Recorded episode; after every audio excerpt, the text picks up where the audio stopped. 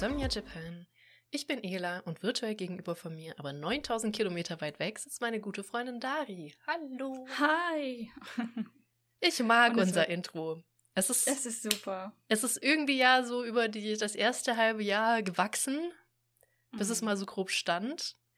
Finde ich eigentlich auch ganz cool, dass ich es mir nicht vorher überlegt hat, weil ähm, das macht es irgendwie besser. Finde ich. Finde ich jetzt so. Keine Es Ahnung. ist natürlich gewachsen, sehr es ist natürlich gewachsen. Organisch. Organisch gewachsen. Organisch. Ähm, Mhm. Ja, heute ist unsere 50. Folge, habe ich gerade mit Staunen gesehen, als ich den Ordner benannte. Also eigentlich unsere 51. Weil wir haben zwar keine Nullrunde gemacht, weil üblicherweise ist das so, dass ein Podcast sich in der Nullnummer vorstellt und sagt, was sie vorhaben. Haben wir einfach direkt geskippt. Aber dafür haben wir ja den äh, Podcast, die Folge ohne Namen. Ähm, Stimmt. Deswegen sind wir theoretisch schon bei 51. Ich frage mich, wann ich, ich werde es wahrscheinlich im Kopf nie schaffen, das unter den Tisch fallen zu lassen. Dass wir die eine Das- nicht mitgezählte Folge haben. Ja, äh, ist ja auch schwierig. Ne? Es kommt immer äh, darauf an, aus welcher Perspektive du guckst. Wenn du darüber redest, wie viele wir schon aufgenommen haben, sind wir schon bei 51. Ja, das, das ist halt, halt richtig, ne? Aber das geht jetzt nicht, weil du es gerade erst festgestellt hast. Deswegen ist das jetzt die 50. Jubiläumsfolge. Nein, das ist keine Jubiläumsfolge. Dafür hätten wir was Jubiläum. Special, Special planen müssen. haben wir nicht? Ja, ähm, wie ist es dir so ergangen? Wir haben geplant, über mal wieder dein Leben zu reden, glaube ich. Ja, mein, äh, mein super geplantes Leben, das ähm, heute geplant den JLPT N3. Also nicht, dass ihr jetzt denkt, irgendwie ich wäre voll gut oder so. ähm, Ey, N3 ist eine unter quasi fluent. Ne? so, ich sag mal so, so, so fühlt sich das nicht an. Aber gut, ich Hm. kratze ja auch am Bestehen, wenn überhaupt. Deswegen ist noch ein großer Unterschied. Ja, wobei, sagen wir schon immer mal wieder ganz gerne, die Tests eigentlich wenig darüber aussagen, wie gut dein Japanisch ist. Natürlich, die Tests sind scheiße in. Ich, ich wollte gerade sagen, scheiße designt, aber es kommt halt immer drauf an, was man ne, testen möchte. Mhm. Und ich glaube, die Tests sind einfach nur dafür designt, scheiße gemein zu sein. Und das schaffen sie. Ja, und der Witz ist also. Ja, das ist auch das, was ich meine. Also du kannst durchaus besser Japanisch können, als dein gefailter oder bestandener Test sagt. Natürlich, ja. Und das geht halt auch in die andere Richtung, leider. Das wollte ich damit halt auch sagen, so, ne? Du kannst super gut sein und trotzdem N2 failen, weil du einfach nicht auf diesen Test gelernt hast. das stimmt, ja. Also, Also, es ist auch wieder so, ähm, auch dieses Mal, ich habe den ja jetzt ein paar Mal schon, ähm, also bestanden N5 und N4, mhm. mit aber auch je, nee, warte, N5 habe ich direkt bestanden, N4 hatte ich auch einen Fehlversuch und dann einmal bestanden. Mhm. Das heißt also, ich war schon ein paar Mal da. Ich habe auch, bin auch schon einmal durch N3 gefallen. Und das finde ich nicht schlimm, das zu sagen, weil das ist A, natürlich und B, einfach ein Prozess, wenn man 100% arbeitet. Ja, Ähm. total. das sage ich übrigens, okay, ich arbeite nicht 100%, aber das sage ich mit meinem PhD halt auch immer so. Ja, wann wird er denn fertig? Ey Leute, das ist mein Verf Hobby. Zum ersten Mal wirklich benutzt, oder? ja, ich dachte so, wie, wie regel ich das jetzt? Sondern, ach warte, ich habe ja so eine Taste schon lange nicht mehr benutzt. Ähm, das dauert halt, ne? Aber wenn Ja. ich überlege, dass Leute, die das Vollzeit in Holland machen, Vollzeit an der Uni dafür eingestellt sind zu promovieren, haben vier Jahre. Vier Jahre regulär machen die das zu 100 Prozent, ne? Wo ich dann immer denke, mich nicht ab. Und ich meine, als jemand, der das in ne, 100% gemacht hat in zwischen drei und vier Jahren, also ich habe ja nach kurz nach drei Jahren abgegeben. In Norwegen muss- muss man es im Prinzip in drei Jahre quetschen und alles danach ist nicht mehr bezahlt. Deswegen hat man diesen Zeitdruck. Aber Mhm. Ähm, so ein bisschen drüber war ich auch, weil ich auch unterrichtet habe noch. Die, die werden die zum Glück angerechnet, diese Stunden und so weiter. Und dann wartet man ja erstmal auf das Resultat und das hat Mhm. bei mir fünf Monate, glaube ich, gedauert. Und Dann konnte ich defenden. Also alles in allem fast auch vier Jahre, ne? aber Vollzeit dann quasi. Also das Schreiben und Zusammenschreiben waren drei, ich, dreieinhalb, sagen wir mal. Vollzeit, mit harten Überstunden, mit Stress des Lebens und du willst das in der gleichen Zeit schaffen. Wie soll das denn gehen? Ja, aber halt viele Leute verstehen das Konzept nicht. Vor allem kennen die auch nur medizinische Doktor, die den Scheiß halt einfach hinterhergeschmissen kriegen. Ja, das stimmt. Also nicht, dass ich sage, dass also ich hätte schwören können, ich habe das sicher auch schon mal in dieser Podcast-Folge gesagt, weil ich jedes Mal dann einen Satz anhefte, nicht, dass das Medizinstudium einfach wäre, nur der Doktor, den kriegt man halt hinterhergeschmissen, so, ne? Ist halt, ja, ist irgendwie so normalisiert, der Doktor, ne? Aber, ach ja, Promo Promotion hat so viele Probleme und ist so unterschiedlich überall. Ja. Aber ja. Ich weiß auch nicht, ob wir. 50. Äh, Folge Jubiläum. Wir schwelgen in Erinnerung. Ich weiß auch nicht, ob wir das schon mal gesagt hatten. Das war ja auch unsere ursprüngliche Idee mal so ein bisschen, weil es. Es gibt zwar viele Wissenschaftspodcasts, die das schon auch immer wieder das akademische Milieu beleuchten, so. Mhm. Ähm, gibt es auch ein paar neuere, die das ein bisschen auch konkreter machen mit, wie war das denn für dich an der Uni und so weiter. Aber das war auch unsere ursprüngliche Idee vor Jahren, die wir hatten, dass wir vor genau, Jahren, ja. die, dass wir genau das machen ähm, dass wir so ein Rumheul-Podcast einfach, wie ätzend das Akademiker ist, halt auch aber in unterschiedlichen Ländern, weil ich ja ähm, in einer seltsamen Situation bin, in Norwegen auch nicht so einfach ist und man halt so ein mhm. bisschen, weil es gibt halt viele Podcasts, die so den amerikanischen Prozess auf Englisch dann beschreiben. Der ist aber ja ganz Stimmt. anders. Der ist ganz anders, ja. Das ist wirklich völlig anders zu dem, was wir hier so kennen in Europa. Deswegen ganz interessant. Ja, und ich habe auch mhm. neulich von meinem Doktorvater gelernt, dass, weil viele da so drüber geschmunzelt haben, irgendwie, als ich das gelernt habe, dass wenn du defendest in Holland, also wenn du zu dem Punkt gekommen bist, dass du defenden darfst in mhm. Holland, in den Niederlanden, es tut mir leid, jetzt habe ich hundertmal Holland gesagt, in den Niederlanden, ähm, ist es extrem unwahrscheinlich, dass du deinen Doktor nicht mehr kriegst. Also dass du den zu dem mhm. Zeitpunkt dann nicht kriegst. Wo ich jetzt auch erst gelernt habe, in Deutschland ist das eigentlich ähnlich. Das wusste ich gar nicht tatsächlich. Ja, ja, weil die sich da ja auch immer mega den Stress machen. Und dann meinte er, eigentlich ist das in, über, in Europa überall so. Und dann meinte ich, ja, aber von Großbritannien habe ich es halt anders gehört. Und da meinte mein Supervisor eben auch, ja, da muss man zumindest immer noch sehr viel korrigieren. Ich weiß halt nicht, ob man dann nochmal defenden muss in Großbritannien. Nach der Defense, das ist seltsam. Also, ja, nach der Defense musst du da noch echt viel korrigieren. Es ist sehr und unüblich, das, dass du da nichts mehr korrigieren musst in Großbritannien. Genau, und in, ähm, in den USA ist das ja auch so. Du defendest quasi zuerst und dann kommen die Reviews quasi durch, ne? Ja. was du halt noch ändern musst oder ob du nicht bestanden hast und so. In Norwegen ist das genauso, wie du es beschreibst. Also du, ja. wenn du, ähm, du kriegst halt diese, diesen Brief dann, wenn die, das Ganze durchgeschaut wurde und in dem Brief steht drin, ähm, ja, Minor Revisions, ja, Major Revisions oder nein, du hast jetzt nochmal sechs Monate, um nochmal was Neues vorzulegen. Aber genau, du darfst nicht unter sechs Monaten wieder einreichen. So, das ist, wenn du ein Nein kriegst. Wenn du Major Revisions kriegst, äh, musst du innerhalb von sechs Monaten wieder einreichen. Und bei Minor Revisions kannst du innerhalb, glaube ich, von drei Monaten wieder einreichen, aber du hast drei bis sechs Monate oder so. Ähm, und ich war tatsächlich in der, nee, genau, oder? Man darf zur Defense. Oder ich hatte einfach gar keine, weil ich hatte keine Probleme. Ich konnte defenden direkt. Mm, ja. Vielleicht ja. hatte ich dann den tatsächlich relativ seltenen Fall akzeptiert ohne Revisions. Ja, Wobei das kommt natürlich auch auf dein Team an, ne? Also äh, klar werde ich versuchen, ja, bevor ich überhaupt einreiche, meinen Doktorvater, und also es ist ja ein gigantisches Team, das dann defendet in, in den Niederlanden, dass ich das halt denen die zufriedenstelle, sag ich mal, also dass die damit happy sind, damit die halt auch mir helfen können, das zu defenden, ne? Weil das ist ja eigentlich auch der Job eines Doktorvaters, wenn er den ordentlich macht dass er ah, auch ja. seine Leute defendet. Und deswegen bin ich auch so, ja, mal gucken, wie es läuft, ne? Also in meiner Defense hat mein First Supervisor, hat mein, äh, meine Opponent, also die beiden, aber hauptsächlich die Zweit-Opponent, ähm, die halt, ne, einen die Fragen stellen und ähm, hm. quasi, die, die, auch die Reviews gemacht haben, die haben beide Fragerunden. Und mein äh, First Supervisor hat meine zweite Opponentin ähm, hart verteidigt, also er hat sie verteidigt, weil er meinte dann so in der Pause zu mir, sei doch nicht so gemein zu ihr. Die meinte, die meint die Fragen doch nur gut. Ich bin wohl richtig hart ins Detail gegangen und habe meine Sache defendet, ne? Was man so macht. Ja. Also nichts Böses eigentlich, aber es ist so, oh, ich bin mal wieder viel zu hart auf die Leute. Naja, wie auch immer. Er hat nicht mich defendet, er hat sie defendet.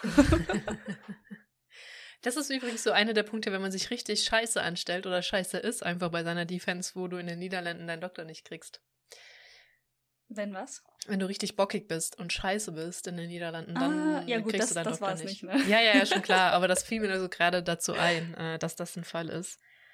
Wobei jetzt auch neulich der Fall war, wo wirklich einer zur Defense zugelassen worden ist und das nicht gekriegt hat, weil die Arbeit einfach durchgehend schlecht war. Und ich dachte so, was? Und das war halt auch mega das Hallo, weil das eigentlich nicht vorkommt normalerweise. Aber die war halt wohl wirklich schlecht. Wie ist das denn dann in der Defense? Wie ist das in der? Defense gelandet? Ich kann es dir nicht sagen. Irgendwie, irgendwie hatte da dann halt auch absolut keine gute Figur gemacht und war völlig ahnungslos oder so. Und die war schon eh schon sehr, sehr schwach. Und dann Mhm. kommt es halt auf dein Team an, ne? Ähm, also wie auch dein Doktorvater und so hinter dir steht, ne? Und wenn er sagt, ja, eigentlich habt ihr recht, eigentlich ist das mega schwach, dann hast du halt verloren. Ganz ehrlich, manchmal würde ich mir das wünschen, das passiert in Norwegen definitiv nicht. Also ich habe da Kandidaten beobachtet. Man, ne, man bekommt ja seine Kollegen mit und so, ne? Und ohne da jetzt Namen zu Mhm. nennen. Du kennst deine Pappenheimer ja. Ja, ja. Und äh, desto, des, ich wünsche allen ein schönes Leben, aber manche sollten vielleicht nicht unbedingt den Doktortitel bekommen für das, was sie in der Zeit abgeliefert haben. Ja. Und da, das sehe ich zumindest bei mir da ein bisschen anders. Dauert zwar alles ein bisschen länger, aber ich habe jetzt nicht die. Da bin ich auch sehr froh drüber, dass das Ranking in Holland eigentlich nicht so richtig eine Rolle spielt. Es geht halt darum, es ist peer-reviewed, was du da abgegeben hast. Also Mhm. die Paper, die man halt veröffentlicht während dem Prozess. Ja, und unser bald hoffentlich äh, komplett accepted Journal Paper. Ich bin gespannt, was da zurückkommt. Ich bin gespannt. Also ja. diese Major in Anführungszeichen Revisions, die wir machen sollten, waren ja eigentlich, let's face it, Die waren ziemlich meine. lächerlich. die waren ziemlich Also- meine. Ja. Die waren ziemlich meine. Das ist so, ähm, das, darüber haben wir ja geredet und so- sorry für den, ne, dieses Die mega Derail, mit dem wir einfach direkt anfangen. Mega, ja, mega ja. Derail. Aber ähm, so Revisions wie, ähm, die halt wirklich nur auf die Introduction und quasi die Methodology abzielen und einfach sich gar nicht mit dem Inhalt des Papers beschäftigen, sind sehr einfach zu behandeln.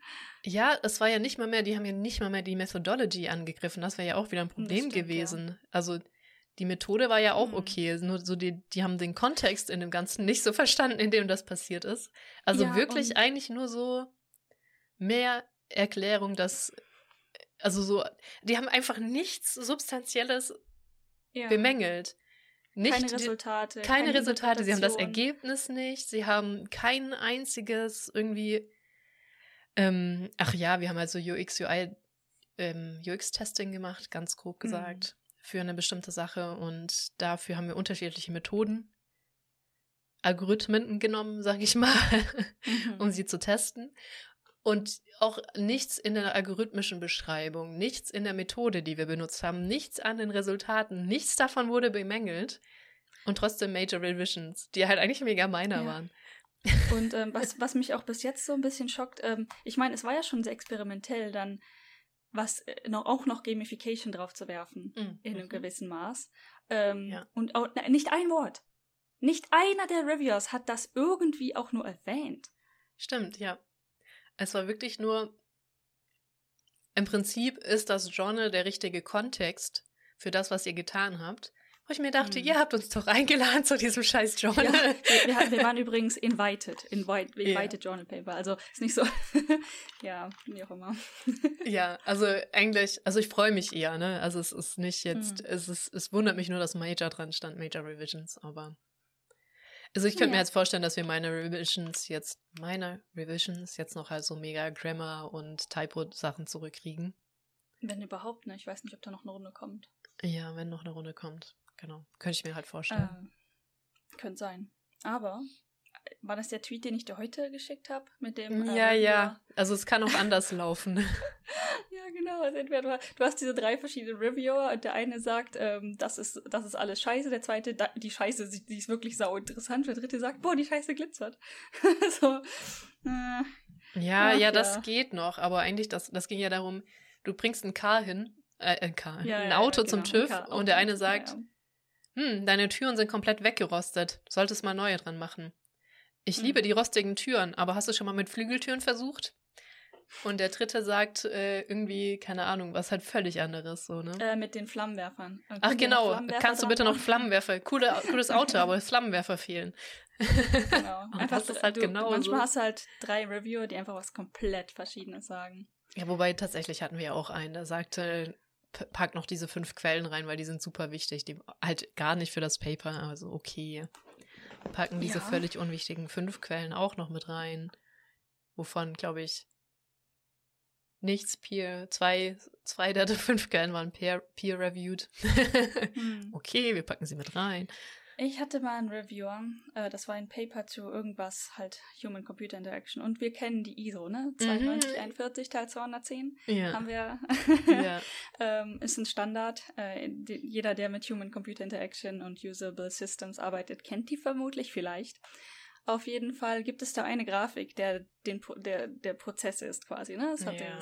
Planung, Kontext, bla bla bla, irgendwann User-Testing und Outcome.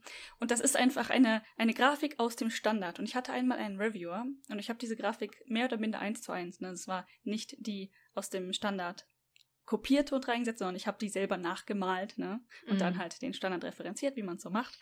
Es sah so leicht, leicht anders aus, als es im Standard ist und dann, aber immer noch ähnlich genug. Ich, ne? So, mm. Auf jeden Fall dieser Reviewer dann so, was soll denn das sein? Ein Kreis? Wie bist du qualifiziert für deinen Job, den du gerade machst? Ja.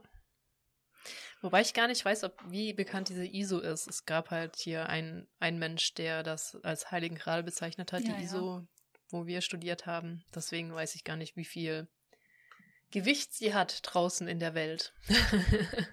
Tja, das ähm, kann natürlich alles sein. Allerdings war die ja korrekt zitiert und referenziert. Das und, ähm, richtig. Und ein ISO-Standard. Naja. Kann man halt einfach nachgucken so ne? und dann einfach so sagen, ich mag diese Grafik nicht, was soll das sein? Ist das ein Kreis? Warum ist das rund? Also es ist nicht mal wirklich rund. Das ist kein geschlossener Kreis.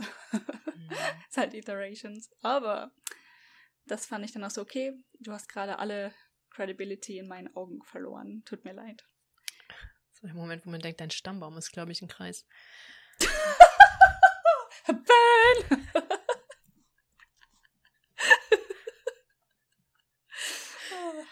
ja. Schön. Gut. Ähm, so ist es uns zumindest ergangen. Wir haben dieses äh, gereviewte Paper jetzt wieder eingereicht. Ist jetzt auch mhm. mittlerweile, glaube ich, 35 Seiten lang oder so. Ja, das wäre dann auch mein längstes. Ja, krass. ja, gut, ich habe wie viel? 10, 15, 20 Seiten darauf beraten, die Algorithmen zu beschreiben, die wir reviewen, von daher. Macht ja nichts, Yoga. Und ich habe mich kurz gefasst, aber es waren halt einige, so, deswegen ja, passiert. Ja. Okay, gut. Dann, wie ist es dir aber im Japan-Kontext so ergangen? Wo wir Wie ist dein GLPT? Genau, wir hatten genau, ja gerade davon schon. Jetzt? Ja. Von da sind wir losgestiefelt, ne, vom JLPT. Ja, stimmt. Mit oh, das ja. du richtig, weil du ja 100%, du arbeitest ja mehr als 100%, weil du machst ja nicht nur deine eigentliche ja, Arbeit. Du machst ja auch noch Lehrtätigkeit und Freelancing. Also, ja. Ja, das stimmt. Äh, ich überarbeite mich hoffnungslos und dann machen wir auch noch zusammen Pro Bono Research quasi und Podcast. Nicht für mich. das, ja. Es war aber sehr fun, würde ich jederzeit wieder machen. Ja, danke. Wenn es irgendwie klappt. Zeitig. Mhm. Ja, ähm, genau, JLPT, wie ist das gelaufen? Also, ich finde es immer wieder spannend. Und ich sehe das Ganze so ein bisschen als eine relativ teure, wie viele Stunden sind denn das? Vier, fünf Stunden? Äh, große Japanisch Lesson, mhm. weil du halt gezwungen bist, dich hinzusetzen, musst dich echt auf deinen Arsch setzen und da durchbeißen. Die Zeit ist knapp bemessen. Und ähm, ich habe das heute, wie meistens eigentlich auch immer, sehr leicht gesehen. Das heißt, wenn ich es nicht wusste, habe ich einfach schnell irgendwas geraten und nächst, nächste Frage. Mhm. Und ich bin bei allen Teilen so bis auf die zehn Minuten gut durchgekommen. Aber wenn ich ein bisschen mehr gestockt hätte, wäre ich nicht durchgekommen. Und das ist schon relativ spannend eigentlich. Also die, die Zeit ist wirklich in Anführungszeichen gut und eng bemessen, dass du wirklich gar nicht so lange nachdenken kannst über die einzelnen Fragen. Und ähm, die Fragen an sich, wie immer, fies. also, tja. Ich habe das ja eben schon mal erzählt. Ähm, es war dann plötzlich, also die erste Frage war schon komisch, schwierig. Was ist die allererste Frage im JLPT? Einfach. Mhm. Jetzt letzt an die, ich weiß gerade gar nicht, ob ich mich an die von jetzt erinnere, aber die von letztem Mal N3 war zum Beispiel das Kanji für Musuko. Oder was, Musume? Siehst du schon vergessen. Aber halt entweder Tochter oder Sohn. Mhm. Also ein Kanji, das man wahrscheinlich kennt. Und da habe ich auch schon damals richtig hart rumgefehlt, weil dann denkst du so, das kenne ich, und dann bist du dir wieder unsicher. Ähm, und dieses Mal war das die, die dritte Frage, die eventuell komplett einfach war, das war das Kanji für, Ma für Marui, also rund. Das kennst du ja auch. Das kann sogar ich genau.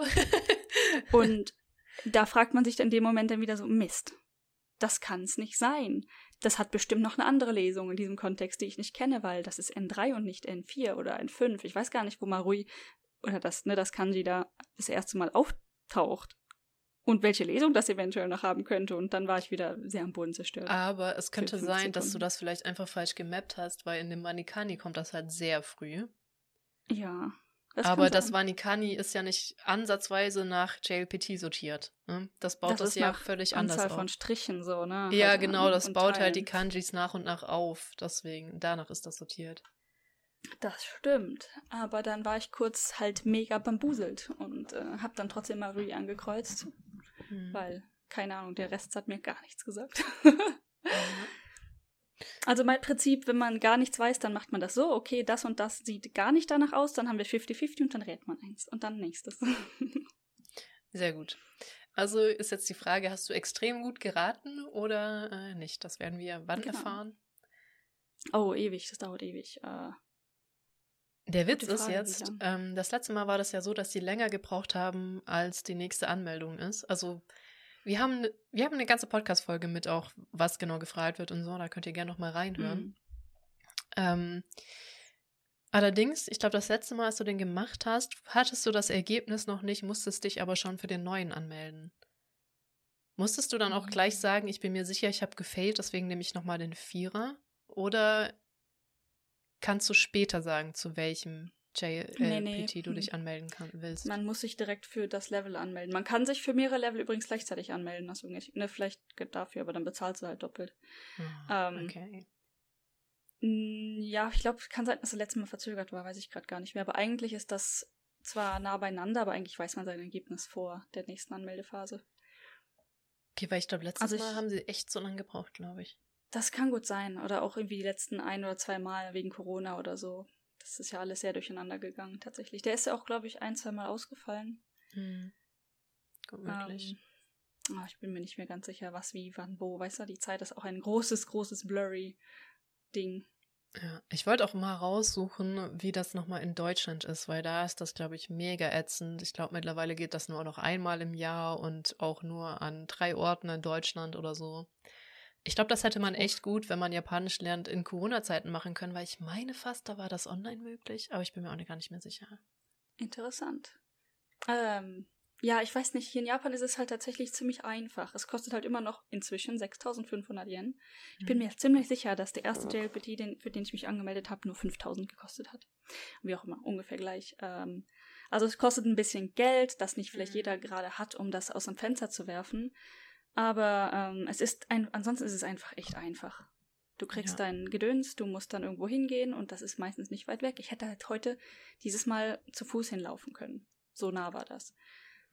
Ähm, ja, also, also alles ziemlich gut durchstrukturiert hier in Japan und es gibt so viele Stellen, wo man den machen kann, dass es einfach sehr nah bei dir sein wird. Ich hatte ein, zwei Mal komische Orte, aber sagen wir mal so, du musst nicht drei Stunden mit der Bahn irgendwo hinfahren. Ja. Das aber ist dann mehr. schon echt angenehmer, glaube ich. Hm. Ähm, was wollte ich aber? Irgendwas noch wegen des Testes. Dum, dum, dum, dum. Ach so, ja, aber ich kann mir auch vorstellen, also klar können die den nicht kostenfrei anbieten, weil ich glaube, es ist auch einfach ein enormer Aufwand, den anzubieten, hm. den zu korrigieren und und und. Ist natürlich die Frage immer, ne, wie teuer musst du es machen oder solltest du hm. oder Stell dir mal vor, die würden, das, der würde nichts kosten. Wie voll das einfach jedes Mal wäre. Ja, ja, das stimmt. Ähm, wobei ich mir dann heute, ne, man sitzt ja mehrere Stunden in diesem Test und guckt sich die Leute so an, also die, die den Test da ja. organisieren. Und ähm, ich bin mir ziemlich sicher, dass diese armen Leute dafür nicht mal bezahlt werden. Das sind bestimmt dann die Leute, die gerade eh an der Schule, wo das mm. gemacht wird, arbeiten oder so und die das dann einfach als extra Aufgabe aufgedrückt bekommen und es tat mir dann echt leid, weil die Leute dann da an einem Sonntag mehrere Stunden arbeiten müssen. Ähm, und man, wir wissen ja alle, dass in Japan auch die, äh, die Löhne seit Ewigkeiten nicht steigen und so. Ne? Das heißt aber, der Preis des Testes ist gestiegen, signifikant, also von 5 auf 6.500 ist halt schon ein prozentualer großer Anstieg mhm. im Vergleich zu den Löhnen, den die Leute hier, ne? es gibt halt keinerlei Lohnänderung. Und das wird also vermutlich nicht auf den Gehältern der Leute landen, was mir dann auch wieder leid tut. Und ähm, die Materialien haben sich nicht geändert. Die Anzahl der Leute ist halt geringer geworden, weil keine Leute reingekommen sind. Das ist Ja. mir tatsächlich aufgefallen, dass ähm, vor Corona waren die, die, die, die Orte waren einfach so dermaßen voll und jetzt ist es so, so voll. Klassisch japanisch. So, so voll. So, so voll. Das ist mir auch äh, gerade gekommen, so dass es in Osaka und Tokio bestimmt super einfach ist und du wahrscheinlich einmal nur aus der Haustür fallen musst, um so einen Test zu machen. Mhm. Aber wenn du jetzt richtig, richtig, richtig Inaka lebst, ist es Oh ja, vielleicht das doch eine Challenge. so Das stimmt wohl. Ja. Keine Ahnung. Ähm, da ich noch nicht Inaka gelebt habe, aber das kann ich mir tatsächlich vorstellen. Ja. Aber witzige Story von heute im Test. es gibt immer irgendeinen komischen, der immer irgendwas komisches tut. Und diesmal war das eine Person. Also genau, was man zu dem Test mitbringen darf, sind äh, Bleistifte, Radiergummi, aber ohne Hülle. Mhm. Jedes Mal bringt das wieder Leute aus dem Konzept, dass der nicht in der Hülle sein darf. Und das war's Das eigentlich. ist Also aber auch weird, weil meiner ist auch immer, weil diese Hülle ist ja dafür da, um Schutz zu bieten. Ich halte gerade ein, mein Radiergummi in die Kamera. Er hat ein Genau. Muster und die, die Hülle ist lila. Mhm. Und er ist Ähm, das- PVC-frei. Genau, es gab wohl zu viele Leute, die da was reingeschrieben haben oder auf den Radiergummi geschrieben haben. Auch das Weißt du- Konzept, mit Radiergummi Tests zu machen, ist mir auch völlig fremd. So in Deutschland ist das, darfst du das ja nicht. Ja, genau, das ist halt genau, das ist das erste komische, dass du die einzige Sache, die zählt, also an Stiften ist Bleistift. HB oder 2B. 2B auch noch, da gehst du ja kaputt. HB oder 2B. Was stimmt denn nicht mit denen? Weil damit du Tja. nicht durchkratzt oder so, ist HB zu. Kann ist, sein. Pff, Ja gut, H Wie ist auch auch immer. Du musst halt ordentlich du dunkel ausmalen. Du, du hast ja bei jedem Test, du hast, kriegst so ein DIN A4-Blatt, wo du deine ganzen Antworten drauf ankreuzt. Das ist ja Multiple Choice. Und du Mhm. kreuzt nicht, nein, du malst aus. Du hast wirklich, das sind Eier, das sind nicht mal runde Ausmaldinger, sondern das sind so kleine Eier. Das heißt, dann steht da 1, 2, 3, 4 oder A, B, C, D. Ja, nur bis C. Äh, und dann musst du dieses A im, im Ei komplett ausmalen. Dann hast du da ein kleines schwarzes Ei und nur das zählt als vernünftige Antwort. Du darfst das nicht leicht grau ausmalen, du darfst kein Kreuz machen oder Wird sonstiges. das automatisch ausgelesen? ja, Okay. ja. Ich hatte nämlich jetzt echt zugetraut, dass sie das nicht automatisch auslesen, obwohl alles darauf hindeutet, dass es automatisch gemacht werden könnte. Nee, ich, ich hatte es eine Zeit lang auch befürchtet, aber ich bin mir ziemlich sicher, die jagen das durch eine Maschine. Okay. Und ähm, das hat anscheinend Probleme, wenn du das mit einem Kugelschreiber ja, ja. ausfüllst. Ach, auch, auch noch das? Nee, das ist bei. Ja. Ja. da haben wir ein anderes System gehabt an der Hochschule. Weil, weil wir haben tatsächlich auch so ein ähm, System zum Durchjagen, weil wir haben echt viele Studierende an dieser Hochschule gehabt. Das heißt, Vielleicht manche, ist das auch nur ein Mysterium, dass das nicht klappt und dass die einfach zu viele Probleme hatten mit Leuten, die mit dem Kugelschreiber angekreuzt haben, aber dann sich korrigieren wollten. Das kann dann sehr halt die gut richtige sein. Scheiße auf dem Blatt hast. Weil alles, was so nicht eindeutig ist, also auch dafür gibt es ein System eigentlich, dass die Maschine dann Mhm. erkennen kann. Aber das musst du auch erstmal richtig machen. Ähm, ich glaube, das ist das eigentliche Problem, weil alles, was nicht eindeutig ist, muss ein Mensch nachbearbeiten. Das wird dann halt Mhm. aufgepoppt und je mehr Arbeit ist das halt dann für Menschen. Ja, und das sind halt echt viele Leute, die den Test jedes Mal. Ja, auf jeden Fall, ne, das ist halt, du hast deine Bleistift, einen Bleistift reicht ja eigentlich, ne? Aber es Mhm. haben viele Leute, haben zwei, drei Bleistifte auf dem Tisch liegen und dann einen Radiergummi. Dann hast du deine, deine, Karte, deine Einladung quasi, deine Karte, dass du den Test, dass du dich dafür angemeldet hast, Mhm. wo ein Bild von dir drauf ist und deine Registrierungsnummer. Und das ist eigentlich alles, was auf dem Tisch sein darf. Und eine Uhr. Diese Uhr darf keine Smartwatch sein und die darf keine Töne von sich geben und bla bla bla. Und die meisten Leute haben damit nicht wirklich ein Problem. Aus irgendwelchen Gründen ähm, habe ich jetzt heute oder ähm, vielfach auf Twitter gesehen, dass bringt bloß eure Uhr mit, weil es gibt in den ähm, Klassenräumen nie Uhren. Ich hatte immer eine Uhr im Klassenraum hängen bisher. Dieses Mal nicht. Es hing tatsächlich dieses Mal keine Uhr rum, aber ich habe meine nicht sehr smarte Fitbit-Uhr, die, die wurde mir nicht weggenommen, die macht auch keine Töne, also alles okay. Ähm, ich wäre auch nicht so, ne, für mich wäre das jetzt nicht schlimm gewesen, hätte ich keine Uhr gehabt. Aber, Ah, für mich schon. ja, ja, wie gesagt, aber wir kommen, wir kommen zur Geschichte und dann hat da einer einfach eiskalt so eine riesige Weckeruhr ausgepackt. Ah, lol. Ja. Und das war so, ähm, du hast wirklich angemerkt, die beiden Testpersonen, also die, die den Test bei uns im Raum organisiert haben, die zwei Personen, die waren komplett überfordert mit diesem Ding, was anscheinend nicht in Richtlinien stand, ob das Ding nicht zu groß ist. Weil der Haupttestmensch, also es gibt ja einen, der ist der Boss und dann hatten wir eine Assistentin dieses Mal, der Boss so, die ist zu groß. Und die Assistenten so, aber das steht nicht in den Regeln, das steht nichts über Größe. Und er so, das kann nicht sein, die ist zu groß, die macht bestimmt Töne. Und dann meinte der Junge halt so, die macht keine Töne. Und dann, wir, wir müssen das mit den anderen besprechen. Und ohne Witz, die Leute sind so häufig rein und raus gelaufen wegen dieser blöden Uhr, ne? Die wurde ihm dann letztendlich weggenommen. Nein. Obwohl äh, erst, der erste hat gesagt, es ist okay, der nächste Boss hat gesagt, es ist okay. Dann wurde nochmal diskutiert und dann wurde diese Uhr einfach vorne hingestellt und es wurde ihm gesagt, wenn du die Uhrzeit wissen möchtest, dann heb deine Hand und wir sagen dir die Uhrzeit. Das geht gar nicht. Sorry. Weil ich bin halt jemand, ich habe wirklich massive Timeshifting-Probleme. Wenn ich nicht eine Uhr direkt vor der Fresse habe, dann kannst du das vergessen. Das weiß ich noch von Klausuren. Und äh, ich hatte auch einen verhältnismäßig großen, er war nicht übertrieben groß, aber ich hatte auch einen verhältnismäßig großen Wecker dabei, jedes Mal. Hört sich albern an, aber ja. Wobei, ich glaube, bei dem Test wäre es mir vielleicht egal, weil du den ja eh linear durcharbeitest, könnte ich mir vorstellen, ne? Ja, ja. Weil eh du die Aufgaben, ja, immer Pausen zwischen den Aufgaben hast. Aufgabenarten meine ich jetzt.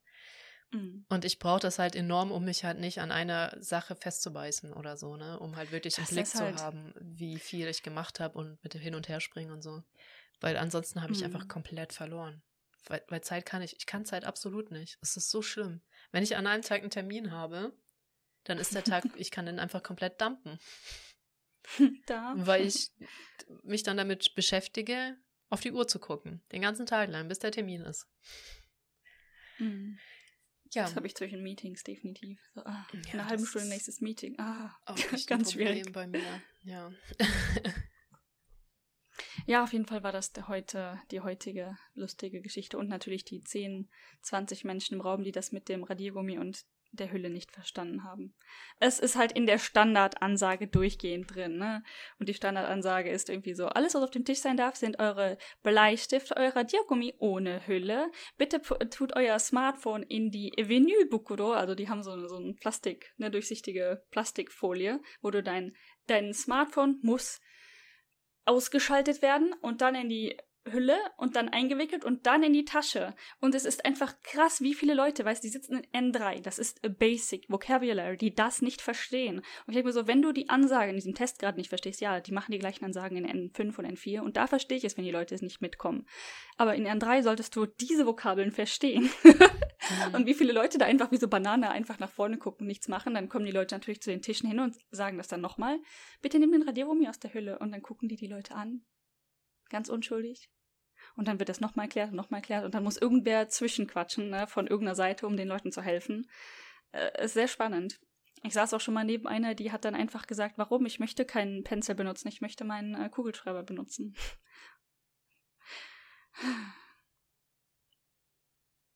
Spannend. Am besten sind immer noch diese Scheißstifte, die du mit Hitze wegradieren kannst. Das war, ist auch jetzt mega Trend bei Klausuren. Mhm. Wo ich mir denke, so wie dumm kannst du denn sein? Ich kann jetzt einfach alle deine Antworten wegradieren. Weird, you can't ne? stop me. Ups, es ist leider ein bisschen heiß geworden im Auto, als ich sie mitgenommen habe. Ups, die mhm. lagen am Fenster. Ups, die lagen auf der Heizung. Ne, und dann diskutierst du mit denen. Ja. Äh, genau, und auch, auch interessant ist, ich meine, dass man schon mal ein Gesicht wiedererkennt beim JLPT, ist gar nicht so ungewöhnlich. Mhm. Kommst halt mit den gleichen Pappeneimern dahin, ne? Und ich heute ähm, ist auch spannend, wann die Leute immer so ankommen. Ich bin meistens so da, dass ich noch mich anstellen muss, um reinzukommen, also vor den Öffnungszeiten. Mhm. Aber naja, mein, mein Pla der Platz neben mir war sehr lange noch offen. Und waren sehr viele Plätze tatsächlich bis zehn Minuten vor Testbeginn noch offen. Die, fast die Hälfte der Sitze war bis dahin leer. Es hat sich dann bis auf ein paar Sitze wirklich komplett noch aufgefüllt. Ich habe schon überlegt, so, oh, es kommen anscheinend viele nicht heute, aber die meisten sind dann doch noch gekommen. Und der, der da neben mir plötzlich saß, ich kannte den und ich wusste nicht woher. Und ich so, fuck, den kenne ich. Mhm. Warum sitzt der genau, what are the chances, ne, dass der dann direkt jetzt neben mir hier sitzt? Und ich wusste aber nicht, woher ich ihn kenne und habe das dann das Problem ignoriert. Ne? Ich meine, du bist ja eh beschäftigt. Und dann in einer Pause hat er mich dann angesprochen, so, hey, du, wir hatten, wir waren doch zusammen hier bei dem Online-Kurs. Ich habe ja diesen Online-Kurs da belegt gehabt, slash Ach habe so, immer noch, ja, aber ja. keine Zeit äh, für Japanisch. Und er hat, er war vielleicht dreimal da oder so, ne? Hat, muss halt auch arbeiten und konnte dann nicht mehr kommen. Und ich so, ah, Tatsache, ne? Aber du kommst nicht mehr. Und er so, nee, nee, ich schaff das nicht mehr. Ich muss ständig Überstunden machen. Und ich so, der ist nicht mehr abends, der ist jetzt morgens, also voll in der Arbeitszeit. Und er so, ja, dann könnte ich eh nicht. Ja, lol. ähm, auf jeden Fall spannend, dass er, ne, der, der Typ saß da neben mir, den ich tatsächlich in Anführungszeichen kannte. Von den ganzen Leuten im Klassenraum. Ähm, spannend. Und das ist natürlich nicht nur ein Raum, wir sind ja in der ganzen, das war jetzt an einer Uni Mhm. und me mega viele Räume belegt, also das sind gar nicht wenig Leute, die da alle antanzen. Ja. Leider trotzdem nur. Wie viele Leute sind ähm, nicht reine Japaner? Also nicht reine, reine, reine Japaner. Ich glaube, es sind drei Prozent. Zwei Prozent, ja, zwei, Zwei, zwei bis drei Prozent, ja. Das ist krass, ne? Also es Mhm. kommt einem dann wahrscheinlich beim Test so vor, aber eigentlich sind es doch dann gar nicht so viele. Also irgendwie absolut Ja. schon viele. Also man kennt sich nicht gegenseitig alle, wie manche auch gerne mal behaupten. Ja, Mhm. wir Ausländer, wir kennen uns ja alle. Und ich denke mir so, Das sind halt immer die, die in den gleichen Hubs abhängen, ne? Das ist ja der Ja. typische Klassiker. Die, die sich als Expats bezeichnen und dann im äh, Pub, im Hub-Pub ja, abends stimmt. Stimmt, ja, der Hub. Das ist übrigens so ein britisch angehauchter japanischer Pub. Also Mhm. das ist das, was ein Japaner denkt, ein wie ein britischer Pub aussieht. Ich meine, das ist okay. Ah, es ist, ich meine, ich, no, no hate, das ist okay. Ja, ist Man kann okay. dort ganz gut eintrinken. Genau. Aber es hat halt in der, ich sag mal, Ausländer-Community schon inzwischen eine negative Konno Konnotation, wenn man halt ständig am, zum Hub geht. Äh, warum auch immer.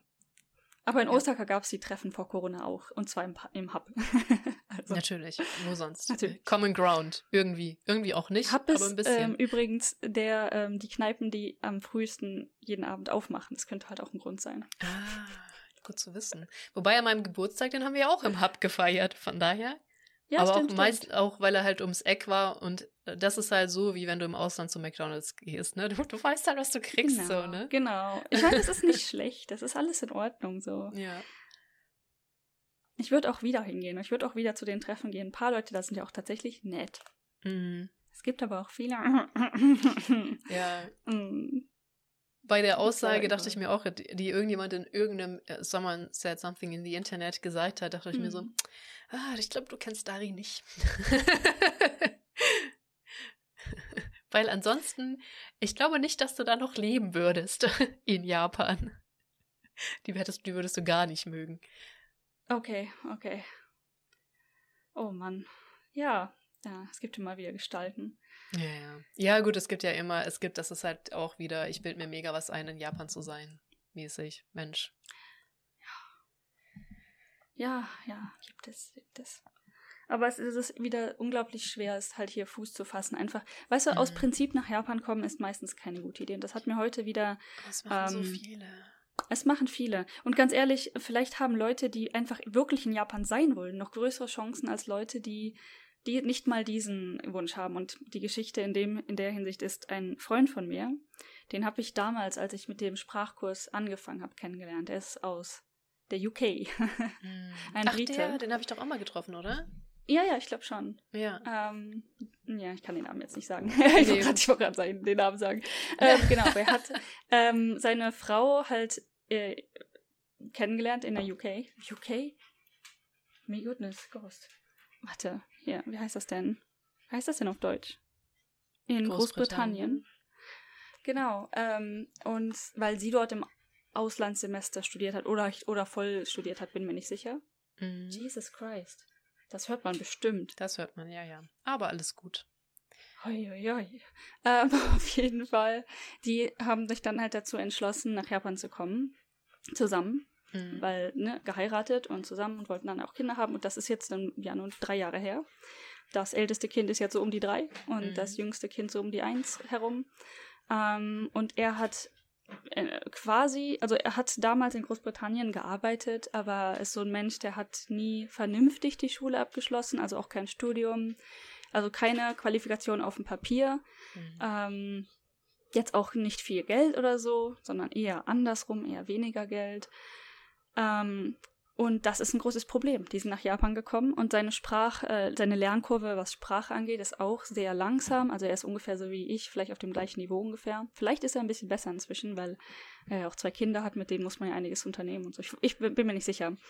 Auf jeden Fall ähm, immer noch nicht gut genug, dass er damit einen Job finden könnte. Und das Problem mit, dass man keine offizielle Qualifikation hat, also keinen Bachelorabschluss hat, dass man dann auch nicht wirklich Englisch unterrichten kann, auch wenn du Native Speaker bist.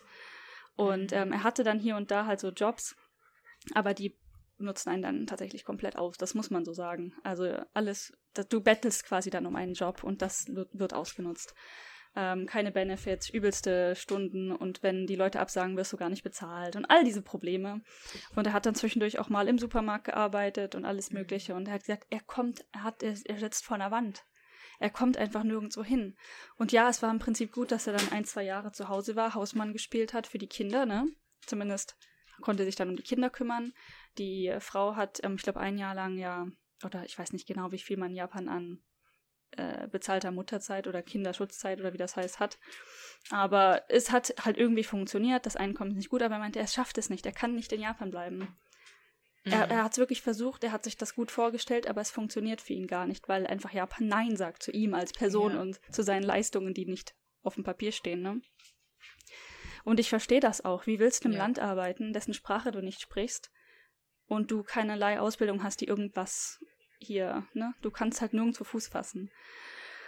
Und er hat mir das halt heute so erzählt und ich dachte mir so, uff, uff, das klingt alles tatsächlich sehr, sehr anstrengend. Und die haben jetzt tatsächlich beschlossen, ähm, gestaffelt zurück nach Großbritannien zu ziehen.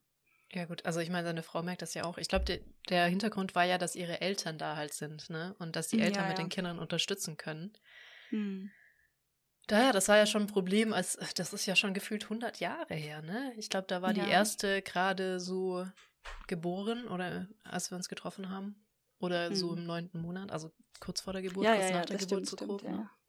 Das kann ich aber auch mega verstehen. Ähm, da das Einzige, was du halt echt versuchen kannst, was er wahrscheinlich auch gemacht hat, an einer privaten Schule zum Englisch lernen, äh, irgendwas zu finden, um Englisch Leuten beizubringen hm. oder Privattutor zu werden.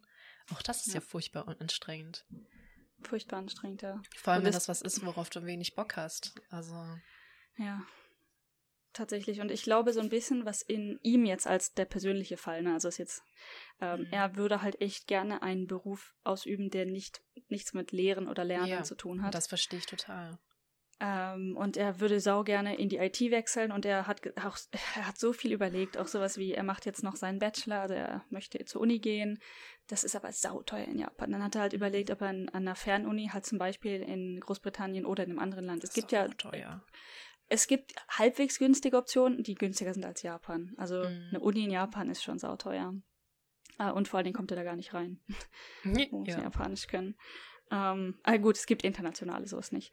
Ähm, genau, und er hat alles möglich überlegt. Und wir haben auch, wir hatten tatsächlich auch mal einen Brainstorm-Termin, wo wir einfach gesessen haben, er, ich und noch jemand anderes, überlegt haben, was er machen könnte. Und haben einfach alles mögliche im Internet durchgeguckt und überlegt und gesprochen.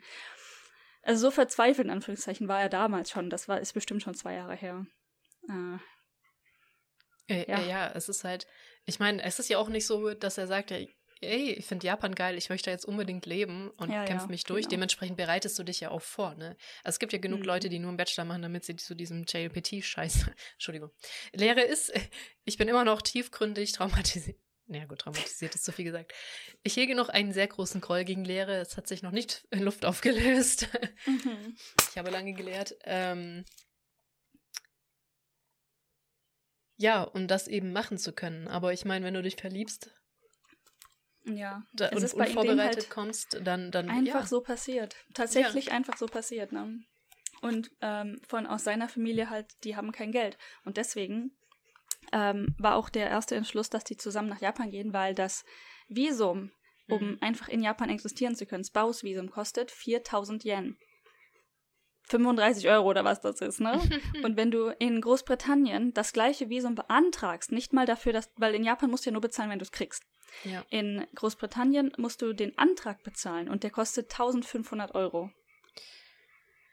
Ach, scheiße. Und das war deren allererster Grund, warum die das nicht dort versucht haben am Anfang, sondern halt nach Japan gekommen sind. Einfach, wenn du überlegst, dass eine Familie das Geld nicht hat, Das ist echt richtig bitter. ist ja. schon hart. Also. Vor allem, die konnten ja. jetzt halt auch gar nichts sparen, wenn er keinen Job findet, so, ne? Genau, aber ich weiß es auch nicht. Auch, auch diese Träumer, die nach Japan kommen, nur Hauptsache, um in Japan zu sein. Und die siehst du halt auch alle reihenweise auf die Fresse fliegen irgendwie. Nicht alle, ja, mhm. aber so viele und vor allem ganz viele auch die, wo du schon merkst, die sind nicht glücklich. Und dann sagen, okay, ja, ja. ich ziehe nach Japan aus, äh, um und können die Sprache nicht besonders gut, haben keine besonders hohen Qualifikationen. Und das ist einfach ein Autounfall, dem du zusiehst, wie er passiert. Wo ja. aber auch schon viele immer sagen, weil die auch das alle schon kennen, die sich halt viel mit Japan beschäftigen, so, ich weiß nicht, ob das eine gute Idee ist, so, ne? Ähm, ja. Einfach als Ziel nur zu haben, in Japan sein, dann bist du in Japan und dann.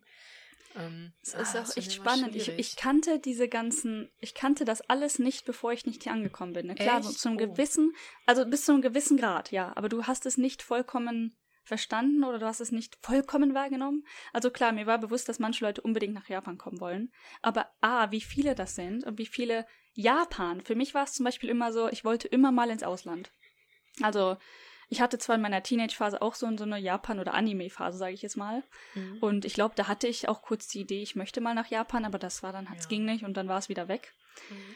Ähm, und dann hatte ich sehr lange halt vom Studium her, oder beziehungsweise ich wollte dann eigentlich ein Auslandsjahr in der Schule machen, das war auch wieder schwer, ging nicht, hat nicht geklappt. Ja. Dann wollte ich im Bachelor, ging nicht. Ich musste arbeiten, Master ging nicht, ich musste arbeiten. Ich kenne das Problem. äh, ne? und, und, mein Arsch ähm, ist immer noch in Deutschland.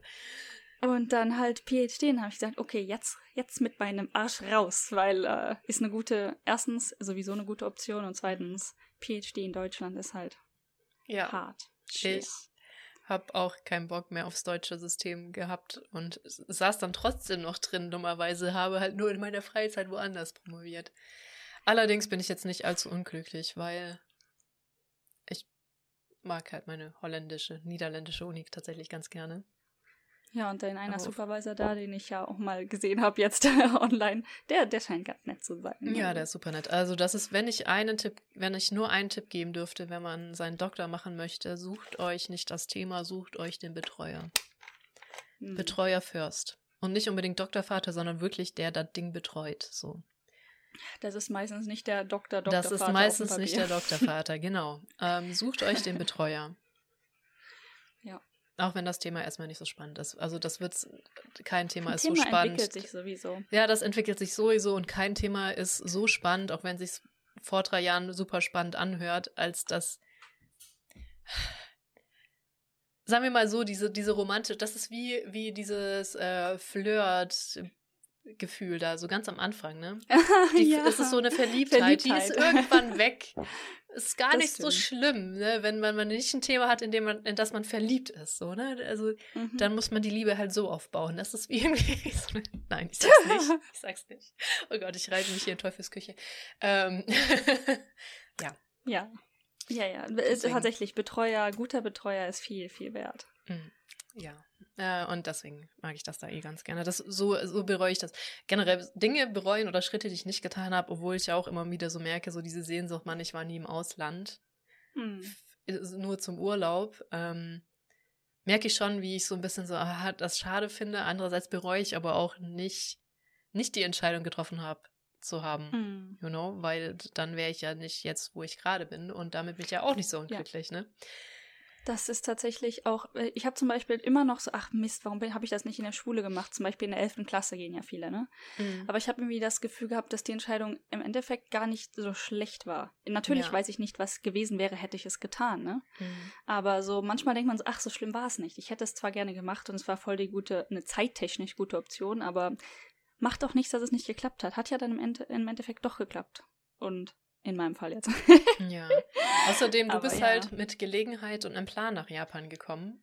Auch wenn er ja. relativ kurzfristig war. Und das ist halt mega ein Unterschied. Was bedeutet nämlich jetzt auch, dass du. Darf ich das, darf ich das droppen? Du bemühst dich jetzt schon um ähm, ah, Permanent ja, Residency. Klar.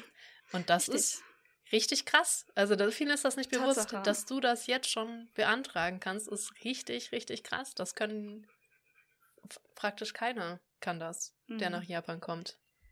Also die, die aller, aller, aller schnellste Methode ist nach einem Jahr. in Japan geht das, wenn man halt highly skilled. Und ähm, also mein, meine, mein Approach ist ja, ich habe highly skilled Visum bekommen und dann mhm. nach einem Jahr reiche reich ich jetzt, also das eine Jahr ist jetzt vor anderthalb, zwei Monaten schon umgewesen, aber es dauert ja ewig, um die Dokumente zu sammeln. Ja. Dann kann man den Antrag halt zum Permanent Residency einreichen. Be beruhend darauf, dass man halt ein Jahr lang bereits highly skilled professional in Japan ist und auch vorhat, das zu bleiben. Ja. Ähm, und wenn man das bis an die Grenzen treibt, dann kann man diesen Antrag gleichzeitig einreichen. Ich bin mir nicht ganz sicher, wie das geht, aber ich weiß von Leuten, die das getan haben.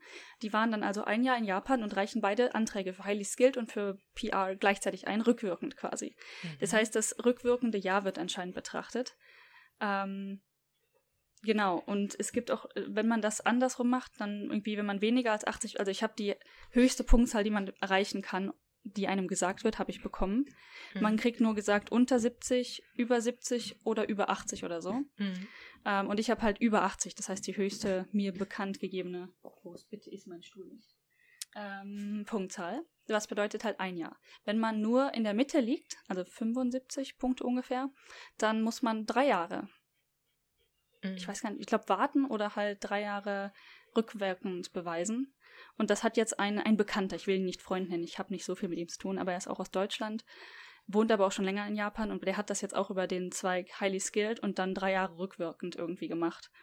Das geht auch. Es ist einfach unglaublich seltsam alles. Weshalb ich mich jetzt mit deiner Hilfe mhm. auch dann dazu entschlossen hatte, einen äh, Anwalt dazu zu, sch zu schalten. Den, der muss natürlich bezahlt werden. Deswegen hat mir Jela gut zugeredet, dass das das ja. Geld wert ist. Ja. Ähm, aber ich muss sagen, es ist wirklich alles sehr verwirrend und ähm, so viele Leute haben so viele unterschiedliche Dinge gesagt, die auch alle Anwälte dazu geschaltet haben, dass man einfach gar nicht mehr weiß, was man tun soll. Ja. Deshalb okay. Ich hoffe, jetzt wird, wird alles gut gehen. Mhm. Was krass ist, theoretisch, oder habe ich das falsch in Erinnerung? Meintest du, dein Plan war eh erstmal gar nicht zu bleiben, so wirklich? Deswegen war es dir auch mhm. egal, welches Visum du hast, weil du hast ja, glaube ich, direkt ein Dreijahres-Visum gekriegt, meine ich. Drei ja, oder genau. Fünf? Ich hatte das erste war drei Jahre. Ähm, meint, meintest du nicht, dass du theoretisch auch hättest da schon mit einem Highly Skilled reinkommen können? Ja, also. Äh, ja. In der Theorie hättest du einfach direkt nach einem Jahr das machen können. Aber Theoretisch ja. Theoretisch genau, ja. das hätte das man halt alles wissen müssen und wollen ja. müssen, weil das ist echt viel Arbeit. Mhm. Und ich war jetzt ähm, in der glücklichen Lage, dass meine Firma, das halt, ich habe damals, als ich den Job angenommen habe, mit denen halt abgemacht, dass die mich dabei unterstützen, Highly Skilled Visum zu bekommen. Ich weiß gar nicht mehr, warum mir das im Moment so wichtig war, aber es hat halt, weißt du, einer dieser Punkte, die ich unbedingt dann abgehakt haben wollte, die ich mit meinem Kopf durch die Wand durchgesetzt habe. Und mir ist erst im Nachhinein bewusst geworden, was das für meine Firma bedeutet hat, dass die halt dann einen Anwalt für mich bezahlt haben. Das wusste ich in dem Moment gar nicht. Die haben ja den, den gleichen Anwalt, den ich jetzt auch benutze, deswegen kriege ich einen Mini-Discount, ah, ähm, dazu geschaltet. Und die, die, meine Firma hat den bezahlt, um das Highly Skilled Visum zu beantragen. Und das war halt ein Stapel an Dokumenten, also insgesamt 50, 60 Seiten. Ja, das ist schon krass. Also man muss extrem viel nachweisen, was man getan ja, hat und, extrem, und so weiter, extrem. bis dass man das überhaupt kriegt. Genau. Ich habe die Liste immer noch offen, aber ich glaube, wir haben das schon mal drüber geredet und das könnt ihr bestimmt nachhören irgendwo. genau. Ähm, ja, und also der normale Weg ist halt, du kommst nach Japan rein, hast irgendeinen Job, kriegst ein Visum für ein Jahr, musst es jedes Jahr neu erneuern. Hast jedes Jahr den Stress. Und eigentlich ein Dreijahresvisum gilt schon als mega der heilige Kral. Ne? Das kriegen viele am mhm. Anfang schon rein gar nicht. Aber das ist auch das, was ich meine, wenn man halt nicht mit so einem großen Plan nach Japan kommt. Und dann kriegst du halt auch nur dein äh, Permanent, deine Permanent Residency, wenn man nachweisen kann, dass man lückenlos zehn Jahre lang kontinuierlich in Japan war und gearbeitet hat und dann ja auch nur vielleicht. So. Mhm. Du musst halt immer noch einen guten Grund vorweisen. Also ja. gut, viele, wenn du wirklich zehn Jahre hier bleibst, viele heiraten dann ja irgendwann hier. Mhm. Aber das ändert nur bedingt was an der Jahresanzahl. Also ich habe jetzt mehrfach gehört, dass ich glaube, offiziell steht das nirgendwo, aber wenn du verheiratet bist, kannst du so ab drei, vier Jahren, glaube ich, tatsächlich versuchen, PA zu bekommen. Okay. Aber ich bin mir nicht sicher. Also das sind jetzt alles Infos ohne Gewähr, weil ich glaube, das steht nirgendwo direkt ausgeschrieben, ist aber so impliziert klar, dass wenn du verheiratet bist, dass du dann bleiben kannst, aber das ist einfach nicht garantiert. Das heißt eigentlich, selbst wenn du verheiratet bist mit Kind und eventuell auch mit festem Job, ne, gibt ja viele entweder oder oder, oder beides, ähm, dass es trotzdem nicht garantiert ist, dass du immer noch zehn Jahre warten musst, bis du dann eine bessere Chance auf PR bekommst. Ja. Ja, also irgendwie, ich, ich finde es schon wichtig, einen Plan zu haben. Also hm, zumindest, wenn man bleiben möchte. Und für immer Lehrer bleiben oder alt bleiben kannst ja. du ja auch ziemlich lang. Das ist halt schwierig, Was man, weil du. Ähm, ja. Ja. Weil das genau. sind halt alles Jahre, die du auf nichts so anrechnen kannst, was dir später hilft. Sag ich mal so. Genau. Und ähm, wenn man hier irgendeinen Job, eigentlich egal welcher Job, äh, ausübt, du bist ausgelastet. Allein die Sprache nebenbei zu lernen ist sauhart. Ich sage nicht unmöglich. Es gibt viele Leute, die haben das sehr erfolgreich durchgezogen. Ne? Wo ein Wille, da ein Weg. Aber es ist hart. Also ein Vollzeitjob, ich sag mal hier Jets, die ne, mit einem mhm. halbwegs livable Wage, also mit einem Gehalt, ja. von dem man irgendwie noch leben kann, an, ankommen und dich denken, okay, ich mache das ein, zwei Jahre und danach möchte ich in die IT wechseln oder so, ne? Dann musst du aber die Sprache am besten und äh, einen IT-Abschluss irgendwo vorweisen können, sonst kommst du halt nirgendwo hin. Und wenn du erstmal hier bist und Vollzeit in, ja Vollzeit in Japan arbeitest, du hast die Zeit nicht mehr. Und ich ja. glaube, das ist so ein bisschen was, was du sagst mit, komm mit einem Plan, komm schon mit dem Degree oder so und ja. mach vielleicht, äh, ne, ich habe einen Bachelor in, in irgendetwas und ja. Ja, also man, man kann ja auch den Plan von Language School zu machen, aber ich weiß auch ehrlich gesagt mhm. nicht, wo das Geld reinkommt, weil da gibst du ja nur Geld aus, wenn du Language School. Da gibst du eine Menge Geld aus. Äh, in Japan, weil das kannst du ja auch, glaube ich, ein, zwei Jahre machen. Das machen auch recht viele. Mhm. Wie auch immer die das bezahlen, ist mir völlig schleierhaft. Aber ähm, selbst da, okay, dann hast du halt vielleicht dein Japanisch echt gut verbessert. Aber äh, ich glaube, dann ist, also du brauchst halt dann trotzdem noch einen Plan, so einen Folgeplan, so. Dann musst du wieder mit irgendwas kommen, was du irgendwie kannst. Ja. Und tatsächlich dieses, ähm, was ich glaube ich schon mal im vorherigen Podcast häufiger eventuell erwähnt habe, ist dieses Verfahren, dass du in Japan ja von einer Firma eingestellt wirst ohne Skills. Das heißt, es ist nicht unmöglich, Newshine, also Neuangestellter in einer Firma zu werden der nicht unbedingt skillbasiert, wie viele Ausländer halt eingestellt werden, so du bist kein Programmierer oder so. Mhm. Ähm, das ist möglich, dann fängt man aber halt auch am Ende der Nahrungskette an. Und das tut mir halt dann tatsächlich leid für Leute, die echte Qualifikationen mit nach hier gebracht haben. Ich habe halt eine, meine Kollegin slash Freundin von der Arbeit, die ist auch Richtung 30 inzwischen, mhm. hat einen Masterabschluss und hat sich durch das normale japanische Verfahren halt an der Firma, an mehreren Firmen natürlich beworben und ist dann halt an meiner Firma gelandet.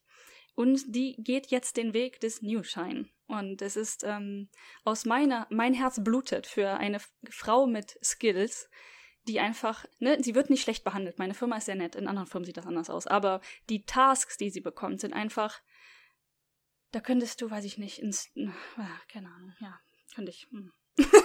Ich blute innerlich. Mental und emotional. Ja. Genau, und das Problem halt, wenn ihr euch das zum Beispiel überlegt, ich möchte dann halt hier. Ähm, Aber auch dafür musst du halt verdammt gut Japanisch können. Richtig, also sie hat zum, glaube ich, offiziell nachgewiesen N2, aber sie hat den, ihren kompletten Master in Japan gemacht. Also nur um das genau, also zu, studieren ist natürlich immer eine Option. Also ich, ich rede jetzt auch wirklich davon, wenn man länger bleiben möchte. Davon rede ich ja nur. Ne? Ja. Wenn du Bock hast, ein, zwei Jahre Englisch zu unterrichten in Japan, geil. Ne? Wenn du studieren möchtest, geil. So, aber ich meine jetzt wirklich, äh, wenn du nach Japan kommen willst, um das Japans Willens und auch irgendwie grob mit dem Konzept, dass du da länger bleiben möchtest. Was ich auch seltsam finde. Also ich finde das cool, wenn Leute sagen, ja, ich bin jetzt in Japan, ich schaue mir das mal an. Ist ja völlig legitim so, ne? Ähm, man, man, kann auch beschließen, dass es einem nicht gefällt. Es gibt ja genug Gründe. Es ist ja, ja bei uns ja. auch eine extreme Hassliebe. Das merkt man ja, glaube ich, in jedem Podcast. Auf jeden Fall. Ähm, man kann ja auch durchaus beschließen, dass es nicht gut ist. Und dann finde ich es auch schwierig, dahin zu gehen, wenn du noch nicht da warst und zu sagen, ich bleibe jetzt hier für immer, weil Japan ist geil. Oder einfach nur, weil ja. dann bin ich in Japan. Ich, ähm, ich mag, natürlich mag ich Japan auch und viele Aspekte von Japan, aber zumindest, also inzwischen weiß ich, worauf ich mich momentan einlasse, zu einem großen Teil. Ich weiß mm. bestimmt noch mm. immer nicht alles. Und ich kann eine informed decision quasi, ne, treffen. Ja. Ähm, was halt, ich glaube, viele einfach aus rosa Brille überspringen. Und das ist halt verdammt wichtig, einfach sich gut zu informieren, worauf lasse ich mich jetzt ein und kann ich damit leben oder nicht. Ähm, zum Beispiel auch in meiner Karriere, ne, mit einem Doktor in Informatik quasi, ähm, mit einer Karriere, die eigentlich wohin gehen könnte, jetzt in Japan zu sitzen, ist strategisch nicht unbedingt das Beste. Ich versuche das wirklich das Beste draus zu machen in meinen Positionen und wie ich in der Firma weiterkomme und so, ne? Und es ist nicht schlimm. Es könnte viel, viel schlimmer sein. Ich habe es noch wirklich gut getroffen. Aber so rein strategisch ist das hauptsächlich für Frauen nicht unbedingt Ja, der beste das ist auch Weg. das, aber was ich, das wollte ich auch schon. Ich habe schon überlegt, wie und ob und ich das anspreche. So Plan ist gut, ne? Aber stell dich auch darauf ein, dass es dann halt nicht die best bezahlteste, geilste, prestigewürdigste Stelle ist, die du dann da in Japan bekleidest. Nämlich, weil mir ist das zu, auch zuallererst eigentlich bei einer Freundin, von einer anderen Freundin aufgefallen. Die ist halt auch Architektin, hat auch schon sehr viel Erfahrung, ist auch recht spät nach Japan ausgewandert. Ähm, die ist jetzt auch in irgendeinem Job. Sie arbeitet als Architektin, doch äh, in Japan brauchst du ja nochmal dieses extra Ding obendrauf, damit du das wirklich ausüben kannst. Das hat sie natürlich nicht, weil das komplett in Japanisch ist. Japanisch ist richtig gut. Traut sie sich Mhm. ja trotzdem nicht dran. Das heißt, sie ist sozusagen halt so eine Zuarbeiterin mit hier, ich mache halt die Designs oder so, aber sie kann halt nichts absegnen, nichts selbst wirklich entwerfen oder so.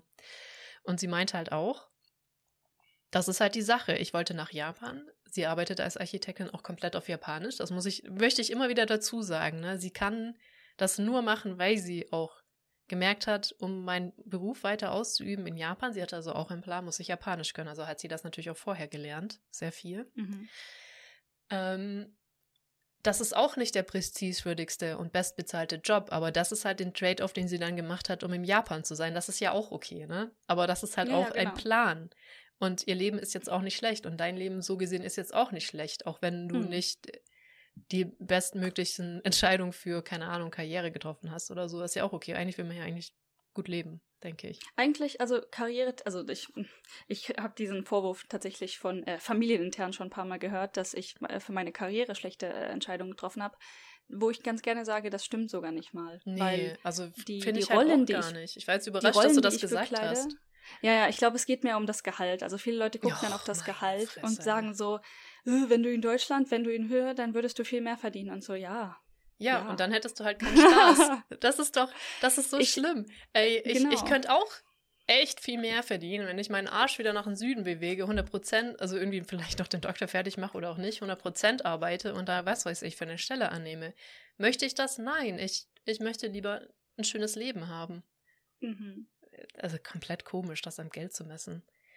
Ja, ich weiß auch nicht, was Und ich glaube auch nicht, dass vielleicht- wenn du jemals wieder in ein komplett ka- akademisches Umfeld wechselst, dass das schlecht ist, sozusagen im Lebenslauf. Dass du Nö. dich in Japan in der Wirtschaft durchgebissen hast, sehe ich eigentlich mega positiv.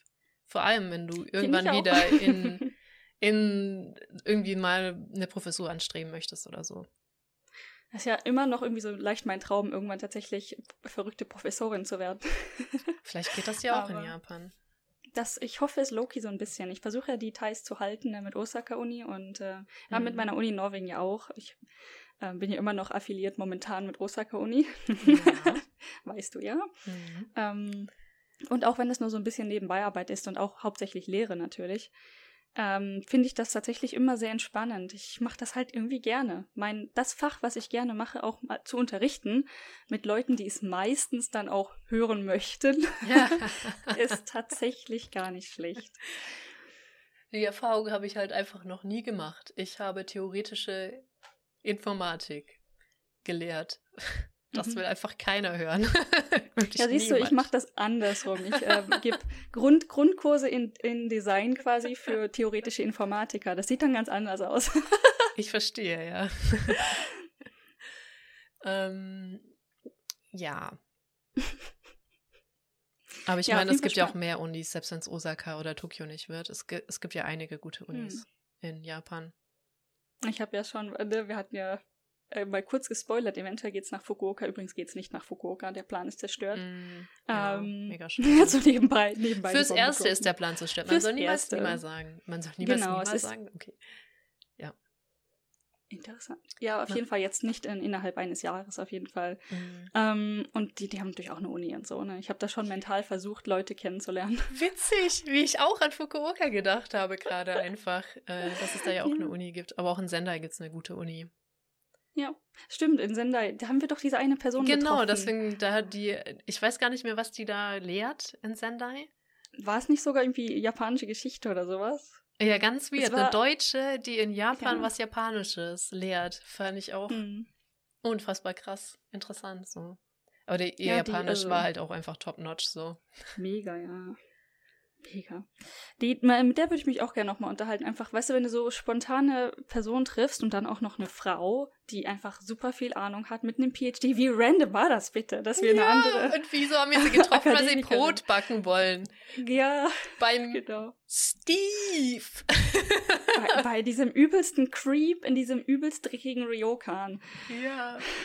Das seit den 80ern keiner mehr renoviert hat und nicht mal mehr im Bad hatte. Ganz und das Handtuch war auch nicht mehr gewechselt seit den 80ern. Nee, das ist richtig. Ekelhaft. Das ist aber schon enorm widerlich. Ja. Wenn ich ich habe den Gestank immer noch in der Nase, wenn ich Ja, ich habe auch gerade versucht, nicht äh, zu sehr zu ekeln. Ja. Tja, wenigstens haben wir die, die Sponge-Geschichte, die war zumindest witzig. Der, Ja. das, das Plop-Ding im Onsen. Ja, also wirklich das Schlimmste war eigentlich das Waschbecken und dieses Handtuch. Alles andere Ja, war okay, so eigentlich. Außer natürlich die Person an sich, aber. Die Person, die Person war das Schlimmste tatsächlich. Ich kann mit einer Menge Dreck leben. Da kannst du dumm Ja. herumgehen, kannst ein anderes Handtuch benutzen, kannst die Käfer ne, Ja. vom, vom Futtern flippen, kein Problem. Aber die Person, die hat das Ganze einfach noch schlimmer gemacht. Das stimmt, die Person war halt wirklich der Multiplier. Ja, habe ich gut Jo. ausgesucht. Also ich, ich meine, es ist eine Geschichte, so, die, Es ist auf definitiv die wir eine Geschichte. immer wieder zurückkommen. Und ich meine, die Location war gut und ich, ich bereue es auch nicht, da gepennt zu haben an sich, ne? Mhm. Ähm, ich bereue es halt, dass man äh, das gesetzlich gebunden ist, Mensch, anderen Menschen nichts antun zu dürfen Mhm. manchmal. Ja. Vielleicht Ah, hat ja ihn sein eigener Hund ihn irgendwann attackiert. Ja, so in die Richtung sah das ja eh schon aus, Mhm. ne? Wenn man äh, Hunde Ja. hält und nicht weiß wie. Yep. Nur um Rehe fernzuhalten. Ein ganz großes Seufz. Ja. Ja, ähm, oh, und äh, waren wir fertig mit der Geschichte? Weil eine Kleinigkeit wollte ich auch noch sagen, wenn schon wieder so White Japan-Themen sind Ja, die ganze Zeit. Okay. Ja, diese, die hattest du zuerst gefunden und dann ist sie bei mir auch nochmal aufgeploppt. Nämlich, ich habe Ah. leider nicht mehr rausfinden können, welche Stadt das war. Aber folgende Geschichte kann eigentlich auch nur in Japan passieren. Vor allem auch, dass das, das so relativ schulterzuckend behandelt wird und das in Japan wenig Inter ne, auf, ich glaube, so von Japan-Seite her gab es ja nicht so den Aufschrei. Also folgendes ist passiert. Ein Mitarbeiter da von diesem Bürgerzeug-Office ist abends feiern gegangen. Und es, es ist natürlich schon immer ärgerlich, wenn man dann sein Portemonnaie oder so verliert. Aber was hat er verloren? Ein USB-Stick mit allen Bürgern, die in dieser Stadt wohnen. Amagasaki in Hyogo Prefecture, das ist hier ein Nachbar-Prefecture. Und das waren mehrere tausend ich, Daten von 460.000. Ich hab's grad rausgesucht. Daten von Menschen hat er verloren. Also wahrscheinlich halt wirklich das komplette Ding, ne? Wo die wohnen, wie die heißen, Steuernummer, was auch immer es in Japan gibt. Verloren. Mhm. Ups, kann ja mal passieren, dass ich 460.000 Daten von Menschen auf einem USB-Stick mit mir rumtrage, während ich feiern gehe. Der hat die in Sweeter verloren. Nein, echt? Der hat die hier, wo ich wohne, verloren. Was hat er denn in Suita dabei? Hier, hier steht hier an, am Dienstag oder bla bla, wurde, hat er gesagt, okay, äh, also der arbeitet eigentlich in Amagasaki, aber dann hat er in der Nachbarstadt Suita ähm, äh, Arbeit gehabt und dann hat er abends in Suita in einer Bar, war er aus Essen und äh, ist am nächsten Tag auf, ein, auf der Straße betrunken quasi aufgewacht. Ne? Der ist irgendwo betrunken eingepennt. Und dann hat er gemerkt, er hat seinen USB-Stick verloren. Aber keine Sorge, Leute, der wurde wiedergefunden. Die Bar wurde dann durchsucht und irgendwo auf dem Boden lag dieser USB-Stick noch. Also alles ist gut, es ist gar nichts passiert.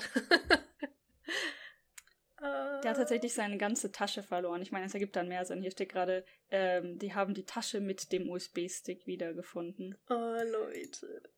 Wieso hatte der den USB-Stick Wieso hat der- überhaupt wieso in dieser gibt Tasche? es so einen- Nein, die erste Frage ist, wieso gibt es so einen ja, USB-Stick? ja, richtig. Was zum Henker? Wieso ist das nicht ausgedruckt auf Papier oder noch auf einer Floppy genau. Disk? Was stimmt mit dem nicht? 460.000.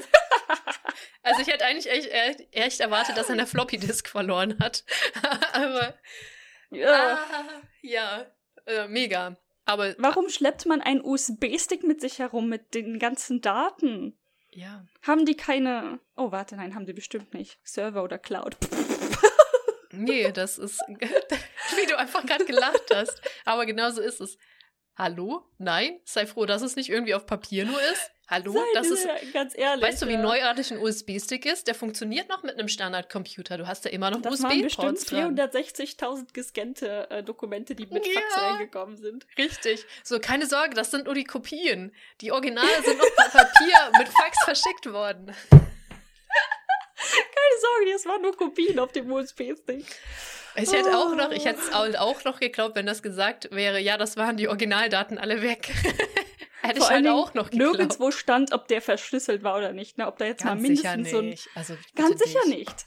Natürlich nicht. Ansonsten wäre es auch bestimmt dran gestanden. So, keine Wobei Sorge, mich die- verschlüsselt. Mir die Leute hier in Japan tatsächlich mega abnerven mit ihren blöden, zip-verschlüsselten Anhängen und dann in der nächsten E-Mail kommt das Passwort unverschlüsselt. Ja, doch, das kann ich schon verstehen, weil, ähm, also ich mache das auch immer zweimal, weil ähm, vielleicht ja nur eine abgefangen wird, so, ne? Aber wahrscheinlich, wenn eine Ich mein, abgefangen ja. wird, wird die andere auch abgefangen, aber Das kommt dann halt auch mit Dokumenten, die keinerlei Bedürfnis haben, so gesichert zu sein. Also die, die nerven mich wirklich damit, mit diesen Dingen. Aber ähm, Mm. immerhin, immerhin. You're in a good way. ah, ja. Tja, Wobei Japan ich stolz auf eine Freundin von mir bin, die hat mir neulich einen Link geschickt und dann hat sie sie nicht das Passwort direkt runtergeschrieben, sondern nur kryptisch angedeutet, was es sein wird. War ich sehr Mm. stolz. Ja, ist ja auch eins deiner Spezialgebiete, IT-Sicherheit.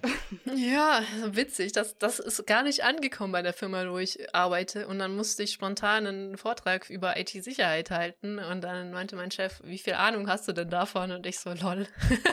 ja, lol. Also, oh, Ja. okay. ja. Obwohl, ja, desto länger man arbeitet oder existiert in dieser Welt, man merkt irgendwann, Kompetenz zeigen ist man nicht unbedingt die beste Wahl. Ja. Alles, was man anspricht, kannst du danach halt dann auch selber machen. Ja, das ist bei mir ein bisschen anders. Ich habe ja auch über die Jahre so einige Kompetenzen gesnackt, sage ich mal. Und viele davon soll ich nicht ausüben. Ja, das ist, das ist auch eigentlich richtig. Ich meine, im Prinzip, in der Theorie ist das eventuell richtiger. Ja. Ähm, auf meiner Arbeit momentan ist das so, dass wenn ich nur niese und sage, okay, wir sollten das so nicht machen, heißt du kannst das, du weißt das, dann machst du das jetzt. Und das ist nicht mal böse gemeint, sondern das ist tatsächlich aus der puren Frustration und ja. Verzweiflung heraus, dass es einfach niemand kann. Ich glaube, das kann ich auch einfach droppen. Das ist so, wie ich dann Marketing-Teamleader geworden bin. Und das ist einfach so, habe ich nicht studiert. Du hast, glaube ich, auch nicht den Hauch einer Ahnung von Wirtschaft, ne? Nö. Ist auch mega interessant einfach. Und trotzdem jetzt Marketing durch gesunden Menschenverstand. Ja, ich, ich, ich fahre jetzt erstmal Motto gesunder Menschenverstand. Wir sind ja nicht in den oberen, ne? Ja, ich sag mal so, fängt alles klein an und dann geht's vielleicht noch, aber irgendwann ähm, Ja. wird das äh, spannend. spannend. Ja, also ich meine, äh, es gibt ja offensichtlich, weißt du, unter den Blinden ist der einäugige König. Ja, Also, auf jeden Ja. Fall. also, Ähm, dementsprechend möchte ich mich gar nicht über meinen Job beschweren. Ist auf jeden Fall tatsächlich spannend. Ähm, ich kann mir ganz viele Challenges aussuchen und es sind eher zu viele als zu wenige. Im Mhm. positiven Sinne Challenges. Ne? Klar gibt es dann auch sehr viele nicht so positive Challenges, die einfach mit dem Kontext zu tun haben. Äh, zumindest will niemand was Böses. Alle wollen weiterkommen, aber dann gibt es natürlich vorgeschriebene Prozeduren und so, wo es dann schwierig ist, drum herum zu kommen und alles Mögliche. Aber insgesamt, ja, es gibt gute Firmen in Japan, die auch ihr Bestes geben für ihre Mitarbeiter tatsächlich. Das ist doch ein schönes Schlusswort, würde ich sagen, für Ne? äh, ein hoffnungsvolles Schlusswort. Es gibt nicht nur arschige Firmen in Japan. Wer hätte das gedacht? Ja. Ja, es freut mich tatsächlich auch immer wieder. Jeden Montag, wenn ich morgens aufwache. Wir sollten Schluss machen. Genau. In dem Sinne sollte ich dir, kann ich dir doch einfach direkt eine gute Nacht wünschen, weil morgen Yay. ist Montag. Oh Gott, Und bei dir ist es ja schon spät. es ist spät. Genau. Von daher äh, eine wunderschöne gute Nacht und bis zum nächsten Mal. Schlaf gut. Ciao.